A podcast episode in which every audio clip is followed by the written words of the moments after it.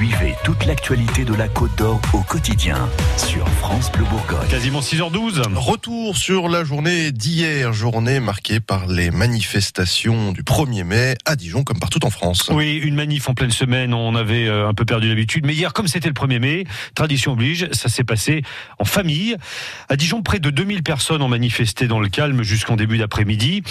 La nouveauté cette année, c'est qu'il y avait des gilets jaunes dans le cortège et euh, la CGT avait appelé à la convergence des luttes. Alors Anne Pinxon du Sel, vous avez suivi ça de près. Est-ce que ça a fonctionné? En tout cas, dès le départ de la manif, il y a des gilets jaunes aux côtés des gilets rouges de la CGT, mais Jamila n'est pas sûre que tout ce petit monde arrive à se mélanger. Si ça discute, oui, mais apparemment chacun est dans son coin et puis euh, donc on verra bien au fil de la manif.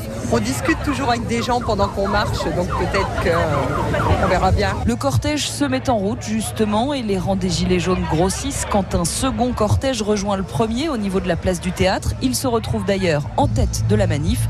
Laurent, lui, a trouvé qu'au début c'était compliqué de discuter. Au début, j'ai été euh, sur le rond-point de Soiran euh, en tant que syndicaliste. euh, il y a plusieurs personnes qui m'ont dit t'as rien à foutre là, t'as tout ça. Mais il y en a d'autres qui sont venus autour de moi, qui ont dit si si venez, on a besoin des syndicats, vous avez l'habitude, on sait justement ce qu'on a droit, ce qu'on n'a pas droit. Mais après c'est bien aussi d'avoir des gens qui, qui enfreignent la loi, parce que sinon on n'y arrivera jamais. Alors voilà, ils sont tous là, ceux qui ont l'habitude des manifs encadrés et ceux qui défilent chaque samedi sans avoir de chemin tout tracé. Certains sont d'ailleurs des deux côtés de la barrière. Pour Daniel, la guéguerre, c'est fini.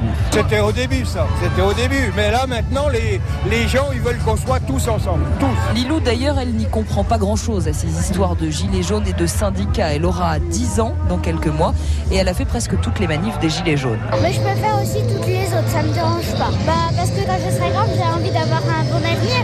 Ça manque beaucoup d'argent magasins deviennent beaucoup trop chers.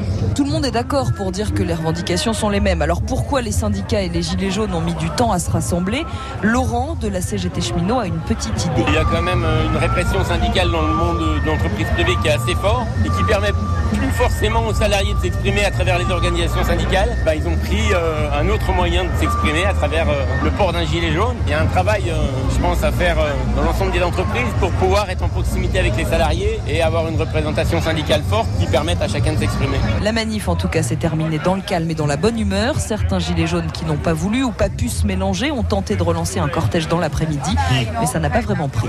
Ouais, les manifestants euh, de l'après-midi ont été dispersés par des gaz lacrymaux. Il y a eu 10 interpellations, mais, mais pas le matin, hein, seulement l'après-midi. Sur les photos prises sur place, euh, Anne, euh, bah, c'est plutôt calme finalement, de la place Wilson à la place de la République en passant par la rue de la Liberté. Vous pouvez revivre cette manifestation en images sur francebleu.fr.